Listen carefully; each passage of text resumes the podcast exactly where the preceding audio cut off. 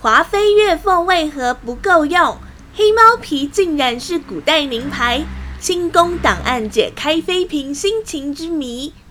近几年，《后宫甄嬛传》《延禧攻略》《如懿传》等清宫剧接力热烧，除了精彩宫斗，背景细节也让考据党争论不休。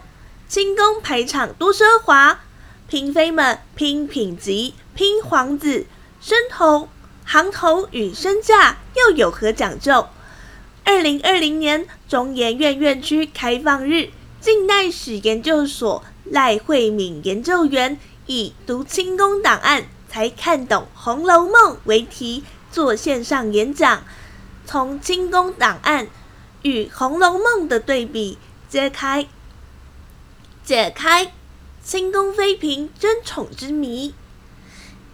争宠之谜，清宫剧表层，清宫剧表层谈的是帝王与后妃的情爱。为了争宠，善人可以为恶，恶人恶人可以更恶。然若细细品味，背后更多是现实利益的考量。比如《延禧攻略》中，霸气四射的高贵妃一出场，就有以下这段抱怨。一年的宫分有一千两，本宫少他四百两。长春宫用金器，除寿宫却只配用银器。他用仪架，本宫用仪仗。就连逢年过节，本宫也比他少好多赏赐。这一段台词真实性，这一段台词真实性多高？根据《国朝宫史》记载。皇后年俸一千两银子，贵妃一年六百两银子，每年就相差四百两，怪不得高贵妃不开心。至于金器、银器，指的是膳食器皿规定，皇后可以用金碗吃饭，皇贵妃、贵妃用银器，贵人常在答应连银碗都不行，只能使用铜器、锡器、瓷器、漆器。妃嫔人人都想力争上游拼上位，妃嫔人人都想力争上游拼上位，也不是没有道理呢。毕竟在清朝后宫，什么位分才配用什么行头，宫廷器皿和权力地位井然有序，阶级森严。高贵妃提到的一架、一丈，历史上也的确有这么一段。乾隆十四年。富察傅恒就是《延禧攻略》中那位痴情无缘的男主角，上奏皇帝，奏请将后宫的巡行随从，奏请将后宫的巡行随从分三六九等，以示贵贱。皇太后、皇后用仪架，皇贵妃、贵妃用仪仗，贵妃嫔称妃嫔称为彩杖。区别大致表现在扇子、香炉、旗子等陪场的等级。比如说，出行时会有人提着香炉把路熏一熏，避免路上臭味让贵人不悦。妃以下的彩杖，奴仆熏路时就只能使用银香炉。另外，皇帝、贵妃出外喉咙不舒服，痰盂得随时备着。依照位分也有金银之别。这么看来，也这么看来，《延禧攻略》中高贵妃这一段台词应是考据过的。后宫地位不只关乎家族权力，还大大影响年薪赔偿。就算你淡泊名，就算你淡泊名利，不在乎奢华行头，但日常吃什么、喝什么。也和贵妃的位分大有关联。现代台湾人手一杯手摇，现代台湾人手一杯手摇饮。假若身在清朝后宫，想天天喝好茶，抱歉，先看你的后宫等级。以公家每月配发的六安茶，皇太后一斤，妃与嫔十二两，贵人与常在六两，答应只有三两。所以入宫不好好争宠，想一天一杯茶都难哦。后宫品级用度的阶级规范，在《红楼梦》也能一窥一二。第一百零五回讲到宁国府被抄家，抄出的器物就有金器。赤金首饰共一百二十三件，珠宝俱全，珍珠十三挂，淡金盘两件，金碗两对，金长碗两个，金池四十把，银大碗八十个，银盘二十个，三镶金牙，三镶金象牙金两把，镀金镀金直壶四把，镀金折盂。三对茶托二件，银碟七十六，银碟七十六件，银酒杯三十六个。清朝后宫，皇皇后以下不准用金器，贵人以下不准用银器。贾府只是国公，自自然万万不可使用金银器皿。结果竟被抄出这么多皇室专属器皿，麻烦可想而知。这是因为贾家富可敌国吗？其实不然。贾家的田庄每年进献收成折现不过两千五百两，而他们的开销却远远超过这个数字，而他们的开销却远远超过这个数字，远远超过这个数字。置办秦可卿丧礼，棺木一千两，棺木一千两。贾珍给贾蓉买棺，喷掉一千二百两；贾老太太过生日，又烧掉了几千两银子。贾府财政严重超支。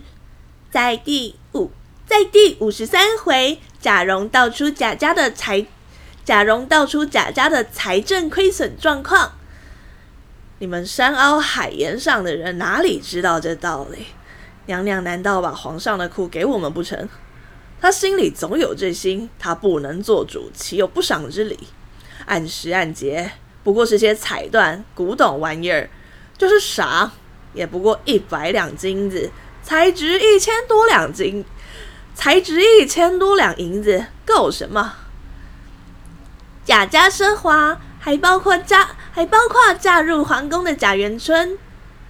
他花了一千二百两银子，让人在清虚观打三天的平安醮，但贵妃年俸六，但贵妃年俸六百两银子，做个三天醮就烧掉两个半月的薪水，恐怕还是不太能应付娘家的挥霍。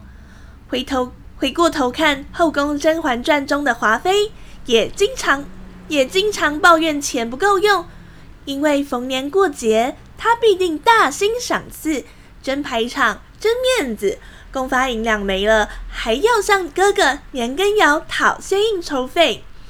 华妃一开始是妃位，年薪只有三百两银子，比对《红楼梦》，贾府婚丧喜庆，贾府婚丧喜庆的花销都得烧个成千上百两。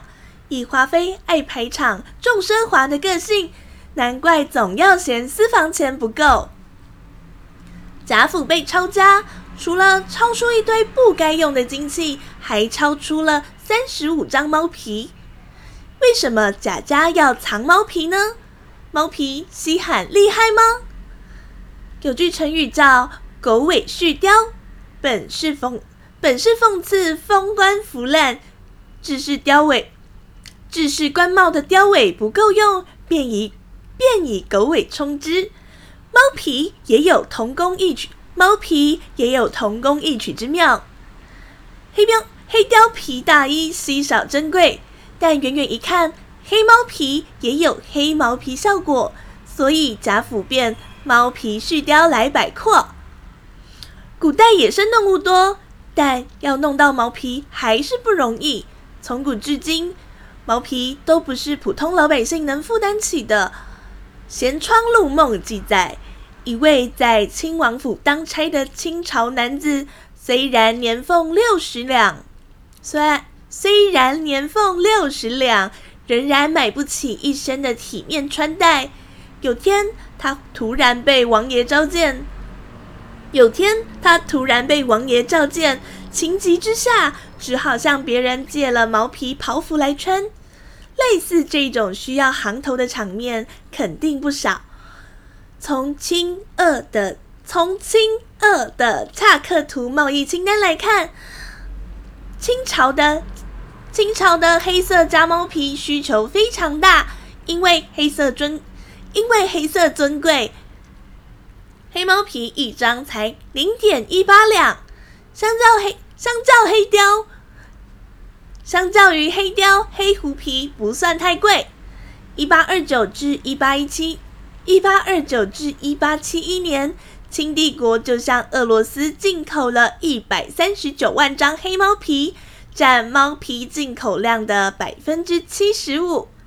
不过，虽然一张黑猫皮只要零点一八两，但其实是，但其实是清朝，但其实是清朝士兵年收入的十分之一。再怎么评价，对当时小资族恐怕也接近古代 LV 了。俄罗斯，俄罗斯卖猫皮赚钱，清国就向俄国贵族倾销茶叶，并且加倍奉还，大把大把的赚回银两。因为猫皮与茶价相差悬殊，不到一百箱的茶，大约能买到大约能买到近两万张的毛皮。根据蒙古国档案馆藏的中俄贸易档案记载。清国卖给俄国军煤茶、白毫茶、布匹，可以换到俄国各式各样的毛皮。茶叶为什么身价如此不凡呢？因为运费昂贵。从福建到清俄边境的恰克图，茶叶得先以人力挑担下山，坐船到上海，再海运到天津，然后。然后派出骆驼，再到蒙古。反之，猫皮来自广大的西伯利亚，由农奴、由农奴这一类廉价劳动力猎捕而来，取得相对容易。更不用说，俄国贵族压榨农奴，聚敛财富，再贵的茶，再贵的茶也无所谓，也就无怪乎茶贵而猫皮贱了。现在台湾人花个几十块钱就能喝到各种名茶，但在十九世纪的俄罗斯，一箱茶相当于士兵一年半的收入。想喝上一杯茶，那可是贵族限定的奢靡享受。历史不是那么无聊，其实很有趣的。中研院进史所赖慧敏研究员说。很多人以为清宫剧是中国专利，其实不然。他常年钻研清史，他常年钻研清史，以清宫档案为本，出版了《乾隆皇帝的荷包》一书。出版了《乾隆皇帝的荷包》一书，没想到书中的描述居然出现在清宫剧的台词。行科题本。内务府题本、顺天府档案，档案里有太多素材可以用。赖慧敏笑着分享，这些编剧材料都在中研院图书馆档案开放、资料库开放、书库开放，从中做一些有趣的研究，大家都有机会成为好编剧。华妃的零用钱为何不够用？妃嫔们，妃嫔们为何拼命抢上位？如意看起来雍容华贵，喝的都是什么茶，用什么碗？当你细读，当你细读清宫档案，就能发现古人生活有趣的地方。